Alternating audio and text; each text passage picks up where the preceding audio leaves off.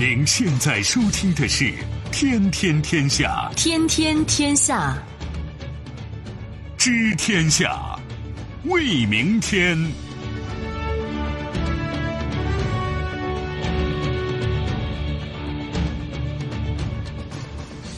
众朋友们，大家好，欢迎您收听今天的《天天天下》，我是主持人梦露，有请本节目评论员重阳。你好，重阳。各位好。接下来我们还是要对刚刚过去二十四小时国内外发生的新闻事件做出关注和点评。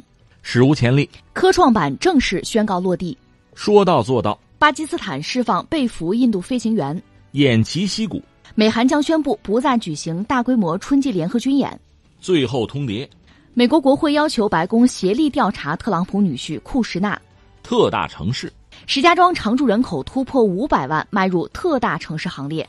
稍后的时间，我们会为您进行逐一点评，也欢迎您持续关注河北广播电视台综合广播。除了传统的收听方式，您可以在手机上打开蜻蜓 FM，或者是极听客户端找到“天天天下”，关注我们。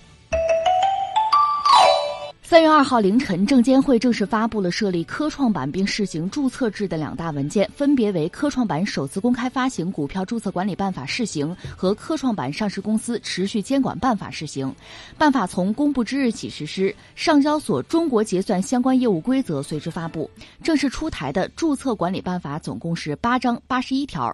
值得关注的是第五条，明确科创板企业新股发行价格通过向符合条件的网下投资者。询价确定。第六条，建立全流程监管体系。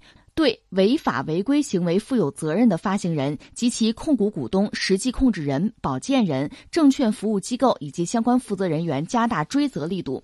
正式出台的持续监管办法总共是九章三十六条。值得关注的是，制定宽严结合的股份减持制度，建立严格的退市制度。此外，持续监管办法还对分拆上市、募集资金使用、控股股东股权质押和法律责任等方面作出了规定。聊这个话题，我得先表达一下我个人的身份啊，我不炒股，所以我们聊这个话题有点空对空的意思。但即使如此，我们应该知道，这还是一件大事儿。科创板这个事情应该是在去年，我记得就是年底，就咱们第一届进博会的时候放出来的消息。呃，没想到现在这么快吧就推出了，所以这个事情还是确实引人关注哈。总的来说呢，大概有这么几个意义值得关注。一个是呢，中国经济的发展，我们讲现在在中高速这个区间，但这里面确实有一些值得我们骄傲的东西。同时呢，我们会意识到整个中国发展的过程中，曾经的一些短板吧，现在逐渐的被我们补上了。就说剩下的短板已经不多了，但是恰恰是剩下的这些短板，对我们会形成比较大的制约。大家还记得二零一八年，就像这个中兴公司啊，就涉及到芯片的事情，被人家卡脖子，这个事情就提醒我们。这个领域就半导体整个这个产业，对我们来讲还是得加把劲儿。就是我们还是有一些短板，这些短板如果不能尽快的解决呢，势必对我们今后的发展形成比较大的制约。那你说怎么解决呢？那无外乎是从几个方面，就所谓多管齐下。一个是科研人员、相关的企业、相关的研究机构，你要你要尽力。但另一方面，它是有一个巨额的投入，这是吞金兽，谁掏这个钱？从某种意义上讲，你看全球范围内其实都是这样。欧盟也着急了，美国也着急弄五 G，弄什么人工智能。就政府肯定是重要的一个角色，但它肯定不能解决所有的问题。那就涉及到就这个社会上的资本、投资机构、投资者能不能通过一个就是定点爆破这么一个方式哈，定向爆破把这个问题给它最终解决掉。所以你看，一个呢就是科创板本身是想。一个是向国内，其实也是间接的向整个世界发出了一个召唤，发出了一个邀请，就是我们这方面我们有有工作要做，我们有市场很大，来不来？我们凝聚一下民心士气，把这事突破一下。这个本身呢，对投资者，另外对很多相关的企业研究机构，那你想意味着什么？这就是一个巨大的一个鼓励，也是撬动这个杠杆吧，大家就是把它突破了。我觉得这是一个层面哈，还有一个层面是什么呢？就是我们所谓的资本市场，特别是 A 股吧，本身它也是一种完善，而且它，大家一般认为它最终还是要实现一个，呃，就是注册制，这个也是一个革命性的一个制度设计，最终会让我们的资本市场呢也进入一个新的境界。你看，大概是这两个层面的意义，所以科创板的推出必然是非常引人关注的。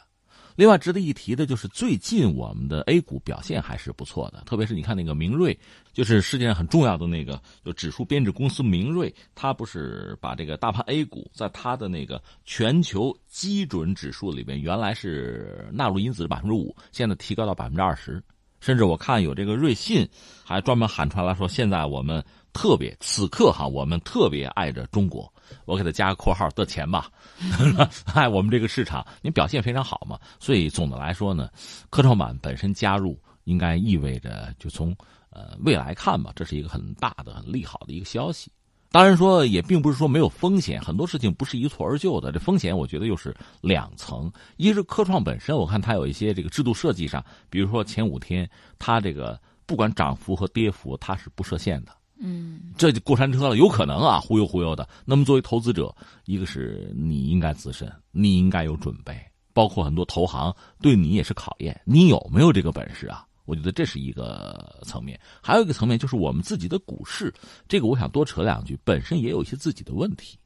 说到中国的股市吧，这个说起来就话就长了。其实就全球范围内，我们看说这个股票。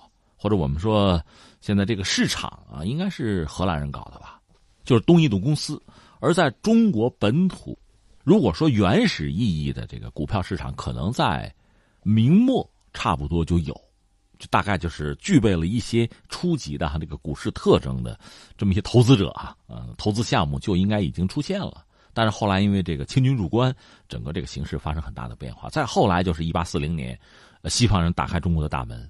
他们他们的商品、他们的资本进入中国，当时比较典型的就是上海开埠以后，成为一个其实从某种意义上讲是一个，首先它是一个亚洲的远东的一个金融之都吧，甚至在全球范围内它也起很关键的作用。从某种意义上讲，上海和北京的距离，以及你比较一下上海和伦敦的距离，你觉得谁更远呢？可能上海到北京的距离更远。我们加一个引号，大家能理解这个意思哈，就是它成为冒险家的乐园。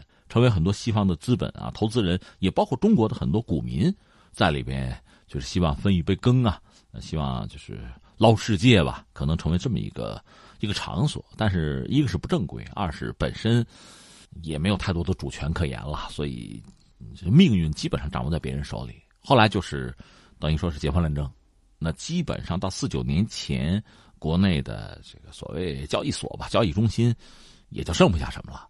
这就到什么时候？到上个世纪，真的到七十年代末八十年代初，我们改革开放，小平同志当时曾经有有一句很有意思的话，他就讲资本主义也有计划，社会主义也有市场啊。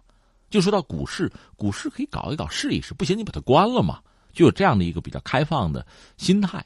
那我们又开始在这个领域做一些尝试。我当年做过财经记者，曾经采访过很多，就是开创就中国股市就最早的那个股市形态啊、架构啊，采访一些当年的老先生，谈到那段经历都是很感慨，因为不懂嘛，慢慢摸索着来嘛。到一九八四年，我们开始有自己的股市，因为当时想就是能做得好咱就做，做不好就关了它嘛。但实际上呢，还是做下来了，很不容易。当时我们的股市应该是他为。为我们很多企业融资，特别是很多国企融资，它是提供了一个方案，提供了一个渠道。但是呢，和传统我们对股市的理解，或者和一些发达经济体股市的操作，应该说还是有差距。这个我们要承认。即使到今天，刚才我们讲我们的股市，我个人理解还存在一些问题。最简单、最直接的，我们看什么呢？就一般说来，股市是这个经济体的风向标啊、晴雨表，对吧？然后你看我们的股市和我们经济社会的发展，你会发现它不匹配。嗯，你本来经济发展很快，那你股市怎么就上不去呢？它不完全是晴雨表、风向标，它不能完整的、非常客观、准确的反映我们经济社会发展的状况，那就哪儿出了问题了？那你说经济社会发展出问题了，还是你股市出问题了？如果你一定要做一个比较的话，那我宁愿相信股市哪有些问题吧。那这个问题可能涉及到什么呢？三方涉及到相关的这个企业，涉及到相关的投资者，就股民啊，呃，当然也包括机构投资者和这个散户哈。呃，另外当然还有监管，那可能都有些问题。那有问题改嘛，对吧？本来我们就讲摸着石头过河，改就是了。所以我们看到股市这么多年也是在逐渐的在完善之中。也是不断的有这个制度设计啊、制度创新在出台和国际接轨，特别是从去年开始到现在，因为我们估计可能会有大量的这个资本，包括外资进入中国的市场，包括有一些国际著名的评级机构也进来。我相信对我们的股市总的来说会是好消息，对我们的股民总的来说是好消息。而现在这个科创板推出呢，那我觉得依然是好消息。嗯，但是话说回来啊，即使是好消息，并不意味着这个观念我们总得有啊，并不意味着你就是赚钱啊。这可是两码事儿。我们需要的是什么呢？我们期待，拿我来说，我不炒股，但我期待我们的股市呢规范，期待我们的股市呢本身确实成为我们经济社会发展很重要的一个助推。我觉得这是最关键的，而且它给我们的股民提供的是一个相对理想的、相对规范的这么一个平台。那并不意味着每个人到这儿来就赚钱，因为大家的心态不一样，很多是抱着投机的心态的。大家记得前两年我们股市火爆的时候，那不有卖房炒股的吗？那最后血本无归的，那你说你赖谁呀？这个东西你就赖股市、赖监管层，意义就不大了。这我就想起当年我采访过一个叫杨百万的上海的一个老股民，他是就当年我们改革开放之后，上海搞这个交易所之后，应该说是捞到第一桶金的人。他那话说的就很实在，就说很多股民是吧？你挣了钱自己偷着乐去了，你赔了钱找政府去了，那不对呀！这你赖不着别人，是你的事情嘛。我觉得这个很有意思，就是我们什么时候少投机，更多的是把这个投资啊这个理念更深的吃透它，这可能就就比较理想。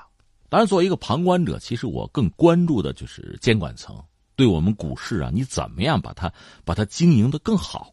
就是你能够提供一个更加健康的一个环境，让这个机构投资者也好，股民也好，能够进来，这是你们的责任，把它做好。目前呢，科创板是没有首批名单的，但是呢，交易所也是做了很多摸底的这个工作。初步来判断呢，科创板不会出现大批量的 IPO 集中申报。我们来看看地域分布，后备企业主要会分布在北京、长三角、珠三角、武汉、成都。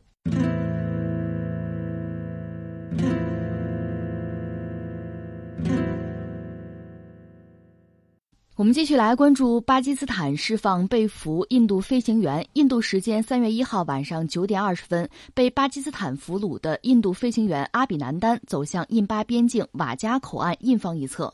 印度总理莫迪当天表示，为阿比南丹感到自豪。据印度媒体报道，阿比南丹的父母已经在二月二十八号晚抵达位于瓦加口岸附近的城市阿姆利泽。印度空军少将副参谋长卡普尔等军方高级将领也在该市迎接他。阿比南丹此后。呢，将会到新德里的一家军方医院进行检查和治疗。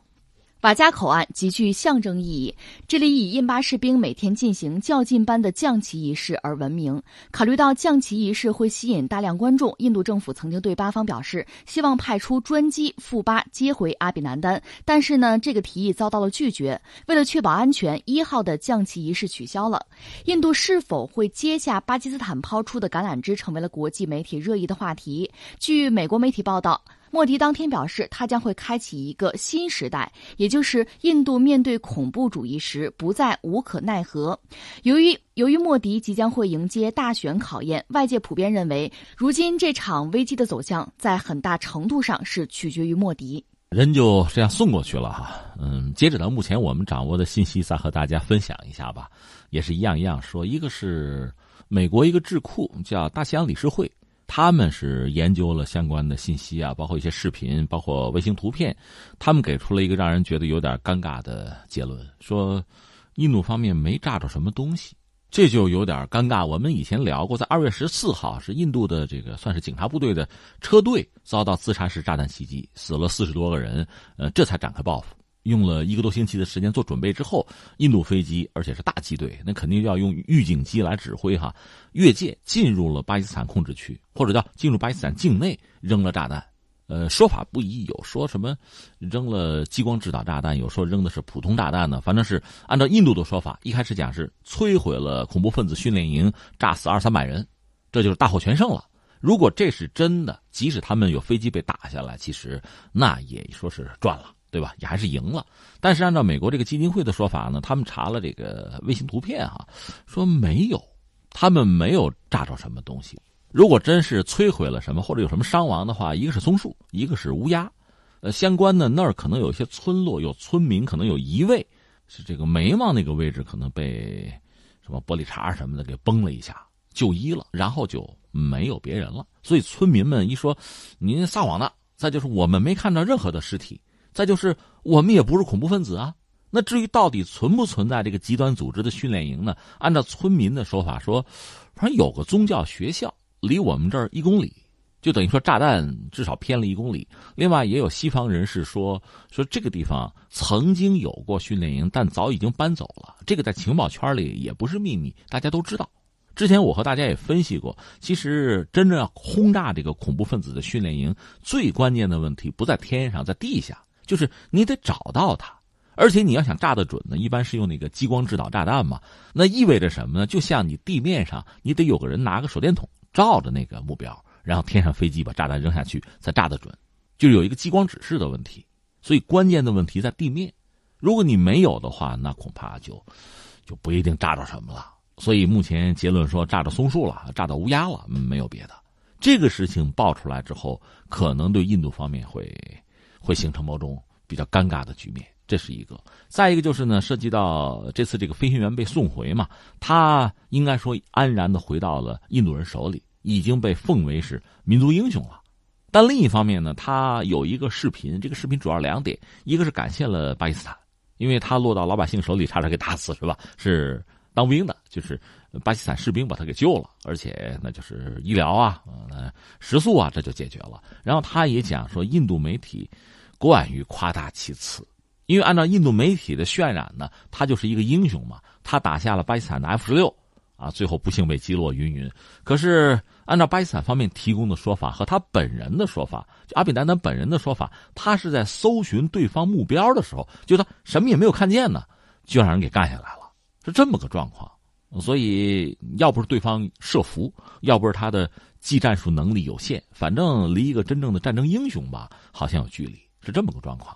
但是巴基斯坦呢，毕竟把他送回来了，而印度军方一个是当然欢迎。但同时呢，并不认为这是巴基斯坦释放了善意，认为这只不过是按照维也纳公约的说法，对吧？战俘你该送还送还，遣返遣返，就这是正常的，这个不能表明巴基斯坦是有和平啊或者善意的这个表达，是这样。嗯，但是从我们作为旁观者来看呢，就伊姆兰汗这方面还是做了一些一些工作，就是他是在降低对抗的这个激烈程度。而且呢，是相当低调的，是举三例哈。一个是什么呢？就涉及到这个飞行员，基本上那边说还，这边也就送回去了，并没有拿他作为一个筹码。第二个是什么呢？整个双方博弈的过程，这个空战大约至少发生了两次。这两次目前我们搜集的资料显示呢，其实印度方面恐怕绝不是胜利者。而印度到底损失了几架飞机，现在说法也不一致，甚至。有一些比较专业的这个观察者哈，根据相关的视频判断说，印度可能还有一架飞机，就是米格二十一的双座机，两个飞行员，恐怕那架飞机被当场打爆，飞行员可能都尸骨无存，有这种可能性。但是巴基斯坦方面对这个事儿基本上完全回避，呃，绝口不提，就没有更多的戳穿印度方面关于胜利的这这这消息。就是说，如果印度人是谎言，巴基斯坦并没有戳穿他。这算是比较善意了，甚至到什么程度呢？你看我们国内，这不是股票市场都 反应了吗？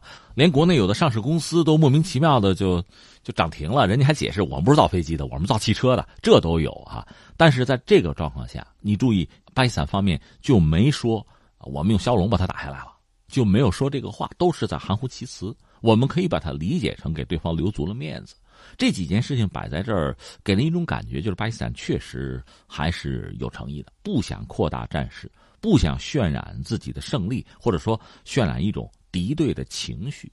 另外还有一点是这样子，就是因为空战已经爆发了，巴基斯坦本身国土是比较狭小，这和印度是不能比的，所以它基本上把民航全停了，就是所有的空中航线基本上就全停下来了，包括我们川航的飞机过去不都不得已就回来了嘛，就到这个状况。但是他们打算局部的解冻。刚才你谈到，本来印度方面说弄个飞机去接人，巴基斯坦给拒绝了，可能和他这个领空整个不是封了吗？和这个有关系。这是我们现在看到巴基斯坦的状况。那现在印度呢，很多人都非常的崇拜伊姆兰汗，觉得这才是真正的政治家的气度。还有一些人就呼吁本国的政治领导层做出改变。比如说，印度的政治家纳维特辛格斯蒂胡，他就说：“对于十亿人来说，您的善意是一杯欢乐，令一个国家欢欣鼓舞。”还有印度最高法院的前法官马克德凯胡，他就说：“之前呢，我是伊姆兰汗的批评者，但是呢，现在我听他在电视上发表的明智而克制的演讲之后，我成为了他的崇拜者。”印度国防分析家、前陆军上校阿盖舒克拉，他就说：“巴基斯坦在舆论战方面赢得了全面的胜利，在每个阶段，他们的公关手段都是领先于我们的。”呃，就印度方面，如果就是在大选期间爆出这样的消息，其实从莫迪那个角度来讲，就反正有一些尴尬，这个事情不太好处理，因为他更多的是什么呢？是提醒要团结，但同时呢又指出，就是他政治对手吧，呃，是不是在利用这个事件？嗯，另外呢，就那个印度飞行员的妻子可能也有一个视频，当然不知道有没有其他的政治背景，就是等于说批评政府嘛，不要把这个事儿政治化嘛。你们怎么能理解我们这个家庭因为这个事件带来的这种焦虑呢？表达这么个意思。所以说又赶上印度大选，所以很多政治家的言论，因为大选的背景吧，赶上这么一个突发事件，很可能会变形。这个难免给自己带来一些新的挑战，或者说是尴尬吧。只不过目前我们来看呢，就是巴基斯坦。把该做的做了，你看空战总的来说，我们目前收集的资料，它是赢家，但是并没有过多的渲染和夸耀这个事情，给对方下不来台。同时呢，以此就是得胜嘛，以此作为一个挥动橄榄枝的一个助力吧。所以，如果在印度国内就形成这么一个状况，很多人对他对伊姆兰汗表示一个尊重，表示一个这一个喜欢啊，对这么一个甚至在某些人看来是敌国的领袖。就表达了这种善意欢迎，这确实是比较成功的。那翻回来，印度方面呢，怎么来应对？在这个状况下，如果再做进一步的，就是渲染、渲染敌国啊悲情，然后再进一步的把这个敌对的情绪再拉高的话，似乎真的就不合时宜了。那莫迪会不会做出明智的选择？我们走着瞧。呃，那么现在的状况，双方呢还是在相互的炮击，而且已经造成了平民伤亡。呃，此外呢，印度在印控克什米尔地区针对激进武装分子的行动还在继续。这个事情在我看来是这样，就目前双方的空中交手对巴基斯坦其实是最有利的，因为呃，你看在今天就是国家之间的博弈啊，它往往是短平快的，一招制敌的，瞬间分胜负的，而不是像以前你比如说抗战，我们打十几年，不是那种作战方式了，是一瞬间。就一拔剑一亮就完了，而这样的做法呢，其实对于一些小国，甚至对一些弱国，反而是有利的，因为你这支军队里最强的就是刀尖儿，和别人可能差距并不大，差距大的是你整体，因为巴基斯坦整个从这个军力、军备，从这个军人的数量上，这个军队规模上和印度都不在一个层面上，但是这种短平快的交手，他获得优势，倒也不奇怪。但是翻回来，就印度的空军再出手，恐怕就有难度了，因为对方有充分的准备，事实已经证明，而且技战术水平，包括飞机这个妥善率，可能比这边都高。你再贸然出手空中打击，那很可能是得不偿失，自取其辱。那如果空军不能动的话呢，用陆军对对方进行一个盲目的炮击，啊，双方都在互相轰嘛，这可能就是大家在同一个水平线上，也能够挽回颜面嘛。可能这是一个。比较理性的选择，那你要一升高战争的层级，后果就不堪设想。如果莫迪这样做的话，恐怕很难再加分了。所以，出于一个是就是国际间国家斗争的博弈的考量，一个是出于他大选的考量，似乎也应该见好就收。那怎么见好就收呢？这是对莫迪的考验。你看，他大选是五月份，在五月份之前，这个事情最好就很稳妥的处理好，否则的话就就很麻烦。所以时间留给莫迪的也并不很充裕。如果真正要做的话呢，有几种做法。我们昨天也聊过，联合国是一个层面。另外呢，就是上合组织其实是一个很好的平台。但这涉及到中国，涉及到俄罗斯了。还有什么呢？就是汉本人找了土耳其的埃尔多安，对，让他做一个和事佬。但是这个印度也没有回应。其实埃尔多安呃可能很愿意接受这么一个工作，但是也没有进一步的动作。就到这儿了。其实以前我和大家聊过，就莫迪本人呢，他刚当选，就曾经邀请巴基斯坦的谢里夫，当时是总理啊，我就职，你要不要来一趟啊？是吧？你庆祝一下我呀？然后两个人就相谈甚欢，就有这么一出。后来谢里夫的孙女结婚，莫迪还跑到人家去喝喜酒去了。就双方的关系曾经到这个地步，就是莫迪是其实放得开的，只不过后来因为恐怖袭击这事儿，就就一下子变得就尴尬了，就玩不下去了。这是一个。然后这边呢，尼布兰汉上位之后呢，本来也是摇动了橄榄枝，但是印度认为巴基斯坦正好发行了一套邮票，那个邮票涉及到硬控克什米尔的，是不是一个独立分子什么的？对印度来讲可能是敌人，对巴基斯坦可能是英雄。有这么一个邮票，这我不能接受啊！这这这不行。在这个状况下，双方就没有没有见面，所以现在实际上最能体现管理者、决策者的这个能力、善意，最好是直接见面，谁都别用，我就见面去了，是吧？单刀赴会，最后呢达成一个什么样的协议？就说到底呢，双方因为涉及到克什米尔这个问题，这是遗留问题，也不可能说谈就谈得下来。但是呢，涉及到恐怖袭击，针对平民的，尤其是哈，这能不能停下来？双方能不能有什么互信的管道？如果能达成是很好，所以现在确实如你刚才新闻里所说，看莫迪的。据媒体一号援引美国官员的话说，美方和韩国料将会宣布不再举行大规模春季联合军事演习，取而代之的是较小型演习。报道指出，美国官员此前不断表示，每年春季举行的代号“耀英”和关键决断的美韩联合演习规模将会缩减。一名官员透露，未来几天就会正式对外宣布这个消息。这名官员还表示，做出这项决定已经有一段时间了，不是美国总统特朗普和朝鲜最高领导人金。金正恩最近举行的两次峰会的结果，美韩每年春季举行的耀英野战演习，通常会动员数以千计陆海空和特种部队。关键决断是用计算机仿真方式进行演习。去年首次金特会登场之后，美韩为了就半岛局势释出善意，促进谈话，已经暂停了多项军事演习。呃，这是在所谓金特会第二次金特会谈崩之后，美国方面发出的一个信号。不管是不是像你刚才所说啊，这里面有没有因果关系？但是事情发展到这一步，美韩的军演呢，至少是缩水了。这个对半岛局势肯定不是一个坏消息。而之前呢，按照朝鲜官方的说法呢，对这次这个金特会，也还是有一些积极正面的评价的。所以这就淡化了之前大家对金特会谈崩之后啊，美国一抹脸啊，制裁啊，军演搞掉你啊，政权更迭，看来还不是。这倒更像是特朗普之前说的那个，啊，大家说再见还是握了握手啊，比较优雅，没有真正的谈崩。这也为之后双方再见面，不管是双方的团队见面，还是两国元首见面，还是预留了一定的可能性和空间。这不是个坏事吧？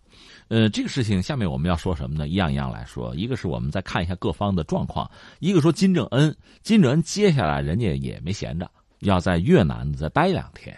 要访问是吧？呃，参观，哎，这个就让人想起来上个世纪五十年代末，就是金日成也曾经在越南，就是有访问。他当时是在中国访问到的越南，顺便访问了越南，然后从越南回来，在中国继续访问，整个持续我记得有二十来天呢。那是金日成，嗯，到金正恩呢，现在等于说是我看有媒体，他们自己媒体是不是也报，就是沿着这个金日成的那个道路啊，再看一看。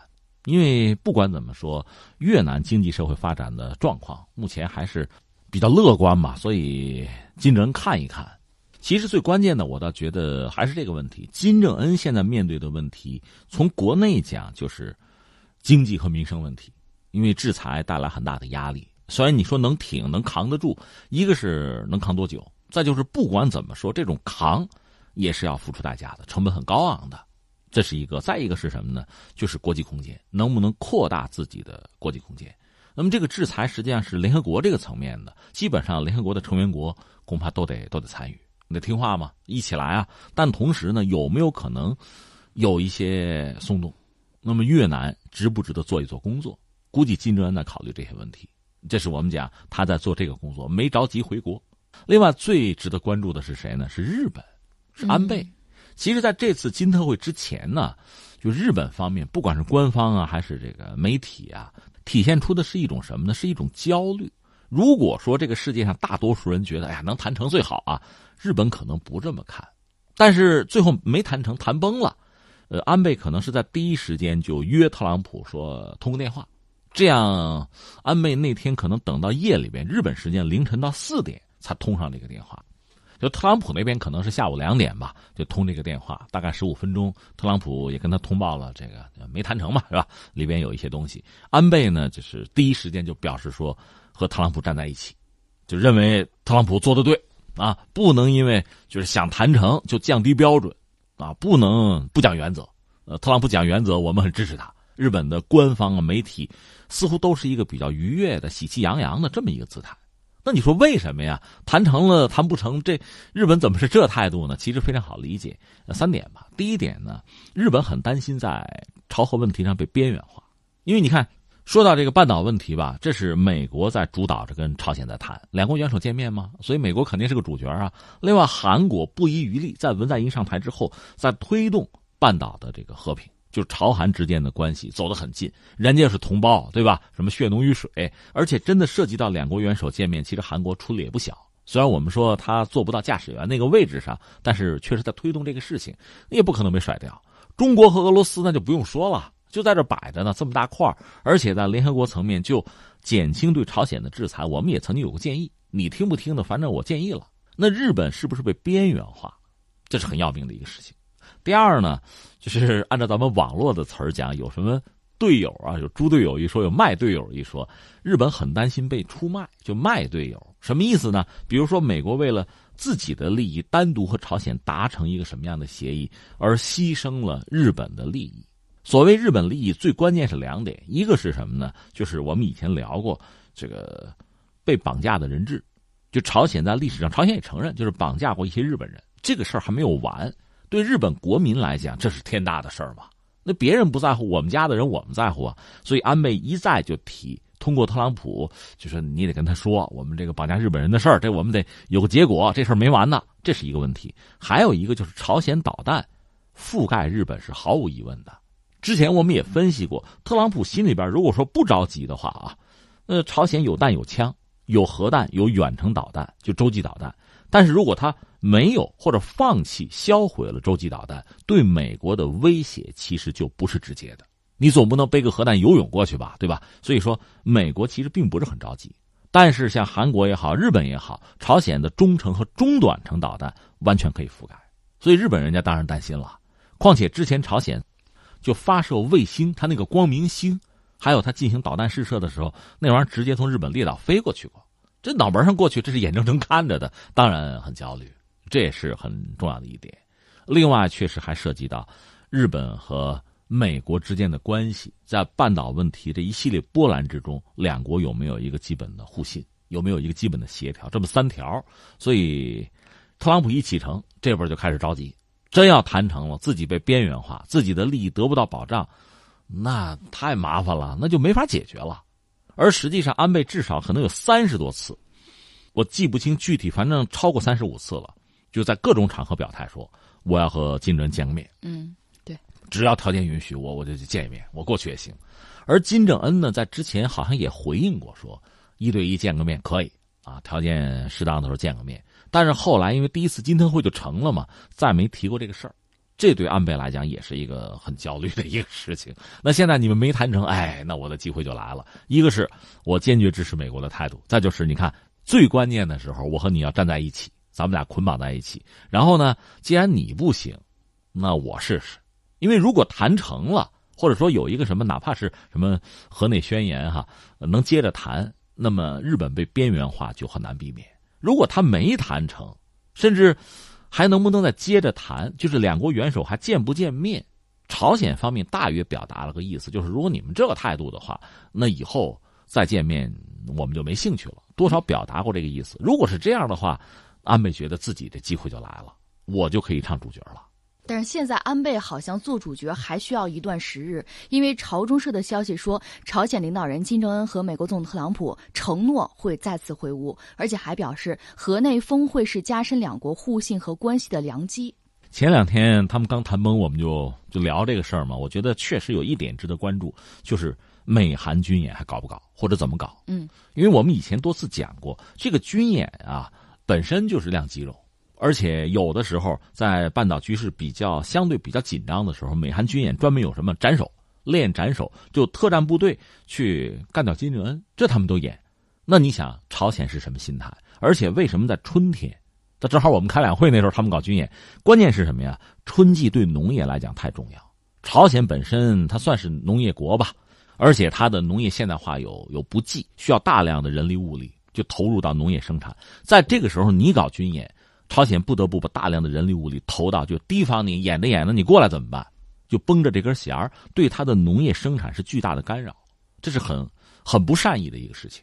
那翻回来，如果说你缩减了、缩水了这个军演，那就是在释放一种善意。不管是不是和第二次金特会有关，不管是不是要表达继续谈的这个愿望，你只要是缩水了，这就对朝鲜来讲吧，应该讲就是一个好消息。你看之前呢，就是。马蒂斯做国防部长的时候，还是坚持要搞要玩大的。大家还记得，就是马蒂斯不是老和特朗普唱对台戏吗？也不愿意从这个阿富汗、从那个叙利亚撤军，在朝鲜半岛的军演，觉得那我们军方该怎么搞怎么搞。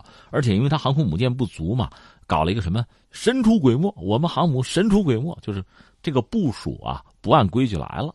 因为船少嘛，只好是这儿一头那儿一头，就是增加某种神秘色彩吧。现在把他踢出去了。那等于说特朗普可以说了算了，那我就缩减在半岛军演的这个规模，我还省钱呢。这是特朗普等于说释放了一定的善意，而朝鲜那边呢，相信对这个善意也能够心领神会。所以这个事情虽然说双方没谈成，但说彻底谈崩了吧，显然为时尚早。我们再来说说特朗普的女婿库什纳。特朗普从越南空手而归之际，民主党又在后院添了一把火。据媒体三月二号报道，民主党主导的国会小组展开了调查，打算传唤库什纳，并且要求白宫三月四号之前自愿合作，提供涉密文件和证人，调查高级官员滥用涉密许可的问题。去年二月份，特朗普的女婿、白宫高级顾问贾里德库什纳的安全许可遭到了降级，由最高机密改为了机密级别，限制他接触美国政。政府最敏感信息。当年五月有报道称，特朗普顶住反对意见，要求时任白宫办公厅的主任约翰凯利重新给予库什纳白宫最高涉密许可。但是今年的一月末，特朗普又表示自己从未涉嫌库什纳重获涉密许可。据报道，库什纳呢曾经涉嫌同外国官员不当接触，接受过多轮审查。经过白宫方面数周拖延，民主党籍的众议员监督委员会主席伊莱贾卡明斯写信给美。国政府要求白宫与国会合作调查安全问题。特朗普最近不顺是吧？呃，这库什纳这要被调查，女婿嘛。呃，还有个事儿就是去年美国那个 GDP 增速啊，官方数字出来百分之二点九，没到三，这个就有点尴尬了。原来想的挺好，吹的挺大，而且正是基于美国经济比较好，状况比较好，跟中国打贸易战。结果搞到现在，好像中国没怎么着，你增长率等于说不高啊。所以特朗普的压力又陡然增加吧？关于库什纳，我觉得聊两句库什纳吧。这个人还很值得关注一下哈。而且，如果他不出太大的意外和丑闻的话，未来他应该还是有相当的，就是政治前途的。他也愿意在美国政坛混一混，看来是这样啊。他是一九八一年生人，帅哥嘛，八零后很年轻哈。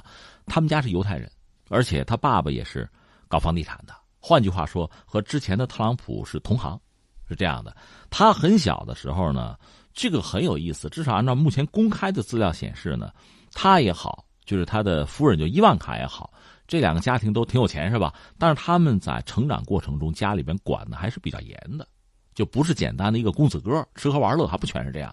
他回忆说，他小时候就是穿着那个靴子，跟他爸爸跑工地，说你看人家别人都开 party 什么的 happy 哈，我是跑工地的，就是熟悉房地产这套东西嘛。呃，到十八岁他进的是哈佛。但这位并不是一个学霸级的人物，他怎么去的哈佛？有人爆料说，嗨，他爸之前偷偷给哈佛捐了二百五十万美元，就等于说买的这个资格。后来他爸爸也挺聪明，说，哎呀，这个光给哈佛捐款，这个众矢之的啊不太好。这样，再给纽约大学又捐了个三百万，差不多。实际上，库什纳后来在纽约大学读的硕士，好像就是这个投资是这么投的啊。你看挺聪明啊，但他爸爸后来栽了。就在他上大学的时候出事了。实际上，有媒体就分析他爸爸，你看挣钱钱是没有问题的啊，但是说作为一个男人来讲呢，光挣钱还不够，最后还是想从政。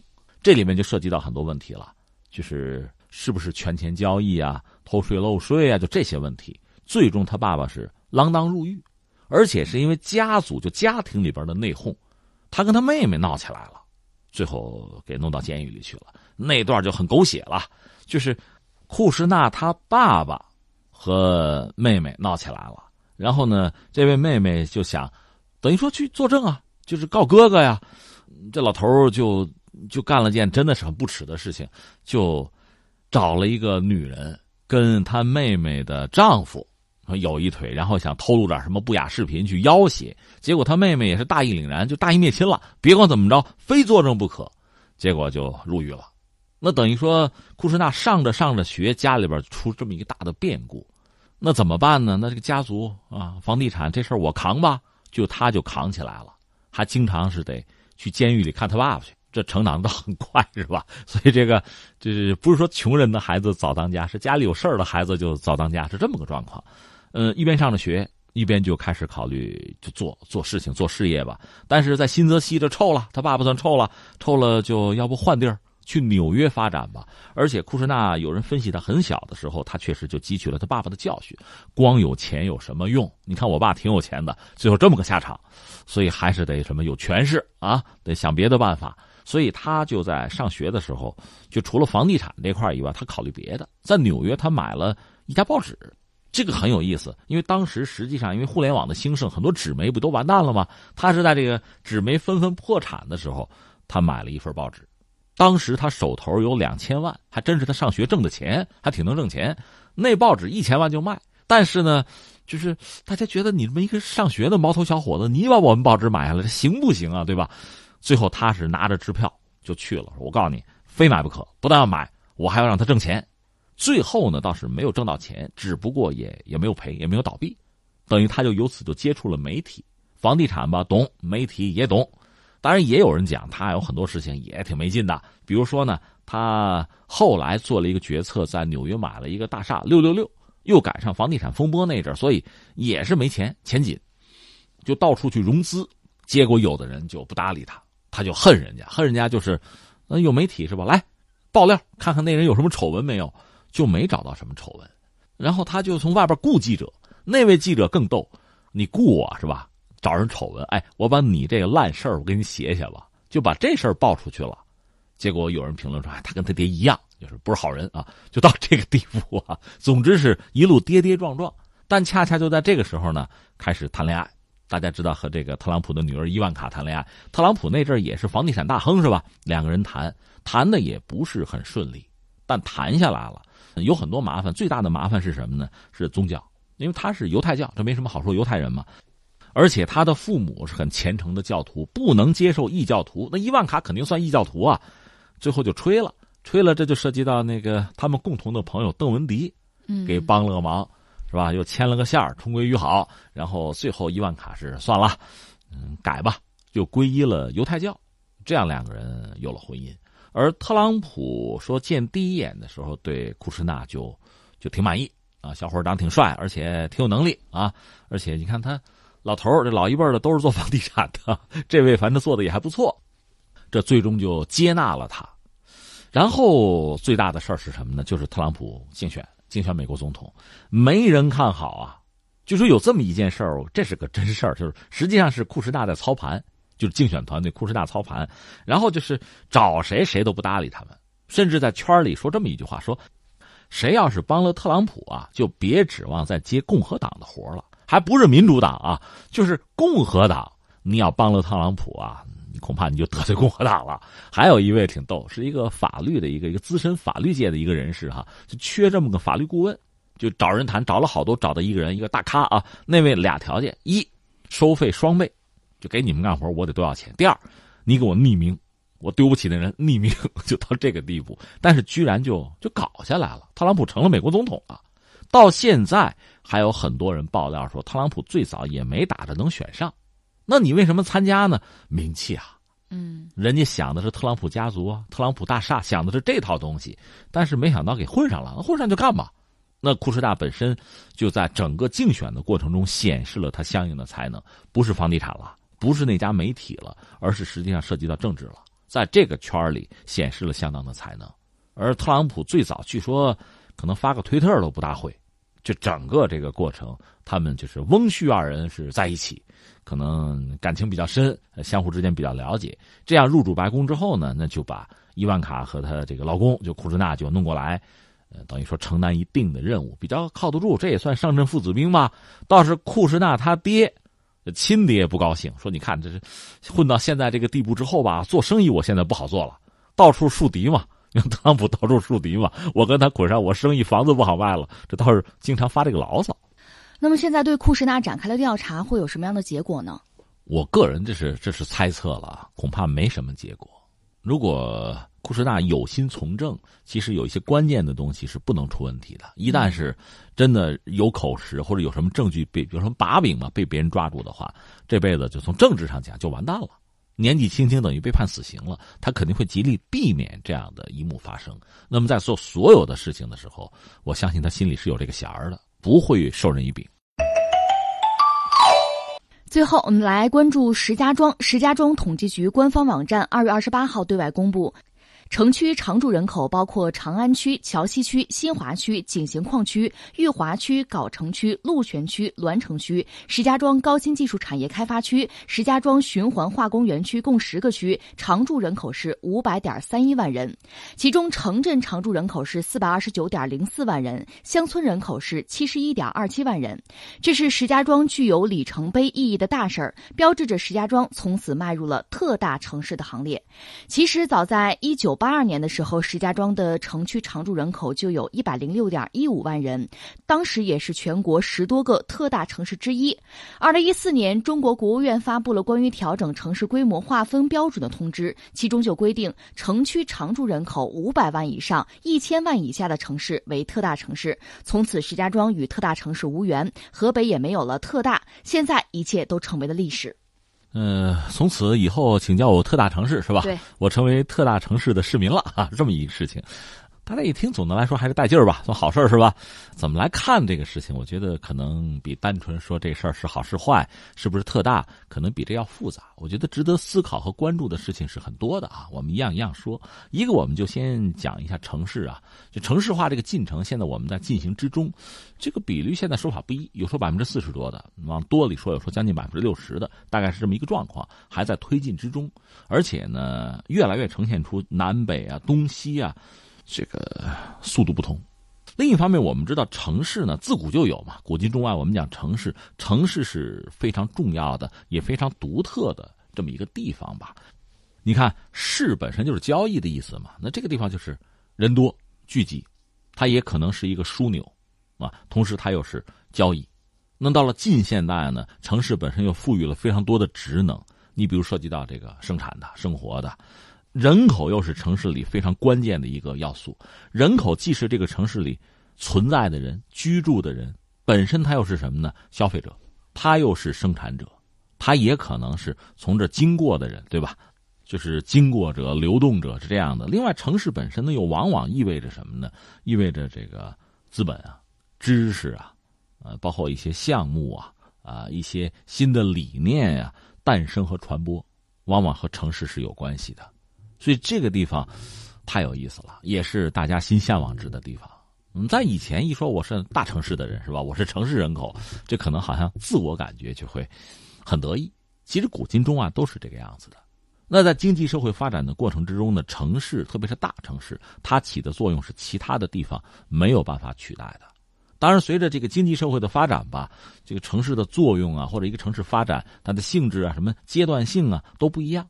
那我们用最通俗的话来讲呢，在可承受的这个范围内，一般说来，城市越大，那显示着一你能聚这么多人来；第二，你能养得起、支撑得住，那肯定就厉害了，对吧？你要撑不住、养不起，那你就搞不了这么大的规模了。当然，太大也不行。你比如北京现在，人家不是在往里加人，是想办法往下压人呢。对吧？这个我们就理解，太大了之后，对基础设施的建设、对交通啊、对现有的公众的这个生活的，实际上这个舒适度啊，都会产生负面的影响了。它是有上限的，但总的来说，对我们这么大一个国家来讲，大城市啊、特大城市多一点，它确实显示着经济社会发展这个水平相对就比较高了。大城市、特大城市就是这样子。所以，如果你这城市不大，那恐怕大家会认为，哎，可能可能差点劲儿啊。另外，现在我们已经进入一个什么阶段呢？城市群，或者像我们讲一个大的区域。你看京津冀这个三角区，我们讲里边我们是什么角色？河北是什么角色？河北里边有多少大一点的城市啊？能起多少关键的作用、支撑、拉动的作用？这我们当然要问一问。在这个背景之下，你说我们现在成为一个特大城市，当然按照你刚才讲的那个标准，就是一千万到五百万，这个啊，我们现在是扒上它这个底线，还没有到千万级。但总的来说，也显示了这个城市在经济社会发展的过程之中达到了一定的水准。所以总的来说，这是一种间接的肯定哈，我这么理解。但是你说这就是好事吗？我倒觉得单一个指标说明不了问题。我愿意再给大家提供几个看问题的角度。一个是什么呢？你看这个边际的增长的程度是什么？就是人口在增加是吧？这增长是很飞速的在增加呢，还是非常缓慢的在增加？那我们中国的城市，我给你分成三档，一档是什么呢？就是在膨胀，就增长很快。还有的是什么呢？相对比较平稳的慢速的。增长，或者说已经饱和了，基本上不增长了。再有是什么呢？缩水，在萎缩，在减。你比如东北一些城市是不一样的。那你比较一下，你会发现，就是石家庄这个城市是什么状况呢？它是比较缓慢的、平稳的在增长，但增长的这个程度并不高。你从边际上看，增长的并不是很快。这个也符合北方很多城市的现状。这是我们讲它比较稳定，它并不是爆发式的增长。那反映出来什么呢？我们在这个经济结构上，这个城市本身经济社会发展的这个水平上，它是比较平稳的，没有这种突破性的增长。这个我们要看到。另外，你评价一个城市，就是是不是发达呀、先进呢？或者说是不是在经济社会发展这带动作用很强啊？还有一个标准是什么呢？看这个人口流动的这个活跃程度。当然，有的这个活跃呢是内部的，城市群之间的；有的呢是外部，就往外走的。单纯都往外走的，那很遗憾，你这儿的吸引力恐怕也没那么大。就从这个角度来看呢，石家庄也不是特别突出。当然，并不是说我们一定要像去年二零一八年什么西安啊，什么很多城市哈，这种抢人抢人大战啊，千万级要搞这个，倒不一定非要那样。但是如果说活跃程度低的话，也不是什么好事它意味着什么呢？那就是资本呢、人才啊，就这些东西的流动，并不是很活跃、很积极。你城市的活力并不足，你的吸引力并不大。我特别想提醒大家，就是我们不要看单一指标在哪儿呢？哪怕是一些城市动不动我千万级了，千万级人口了，也未必就怎样。很简单，你把一万只小舢板捆到一块儿，那不叫航空母舰，对吧？你把十个三年级的孩子捆在一块儿，你从知识、从智力上就超过一个四年级的一个，超过一个孩子能超过吗？不是这么简单的，所以不要单纯看那一个指标。但是我们说这些指标都放在一起衡量石家庄，一个是它的发展，第二是我们必须要说它发展的没那么快。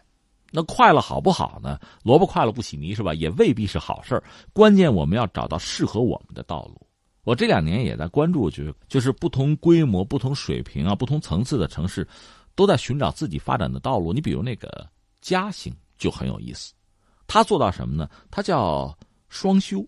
什么叫双修啊？他就是说，我这城市也不大，我也不想要那么多人口，但是我又想吸引外来的人才。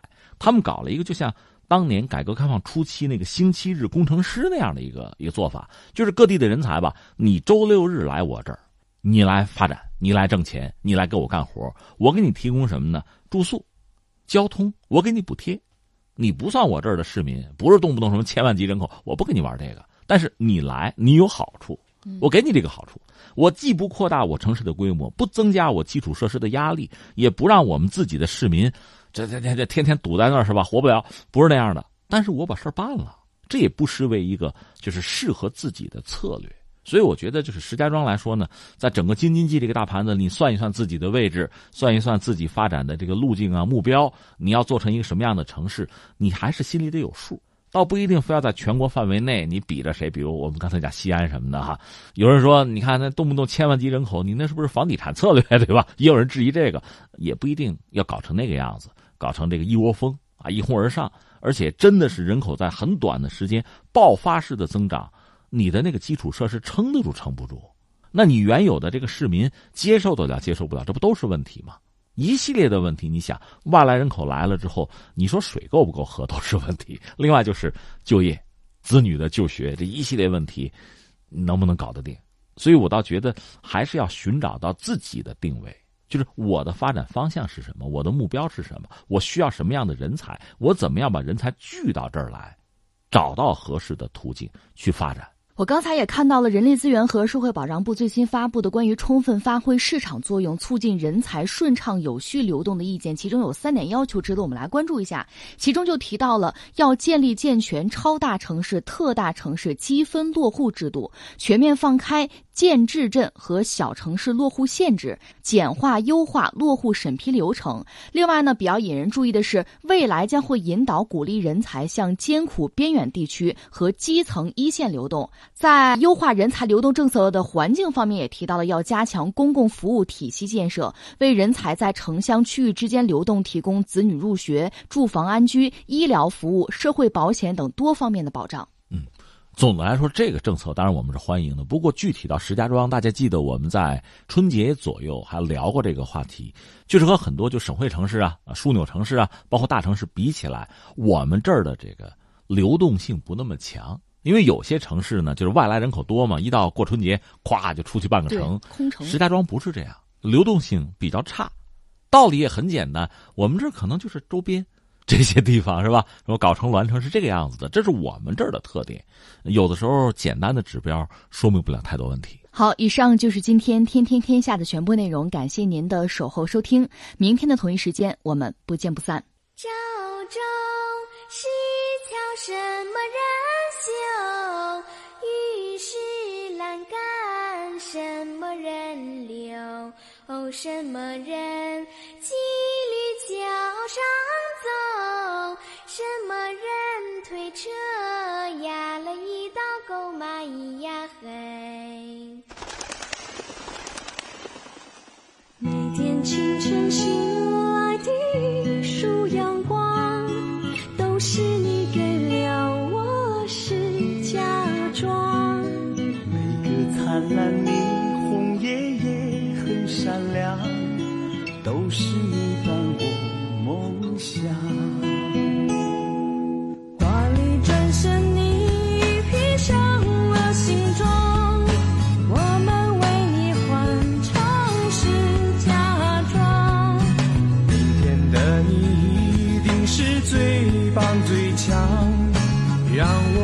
自由飞翔。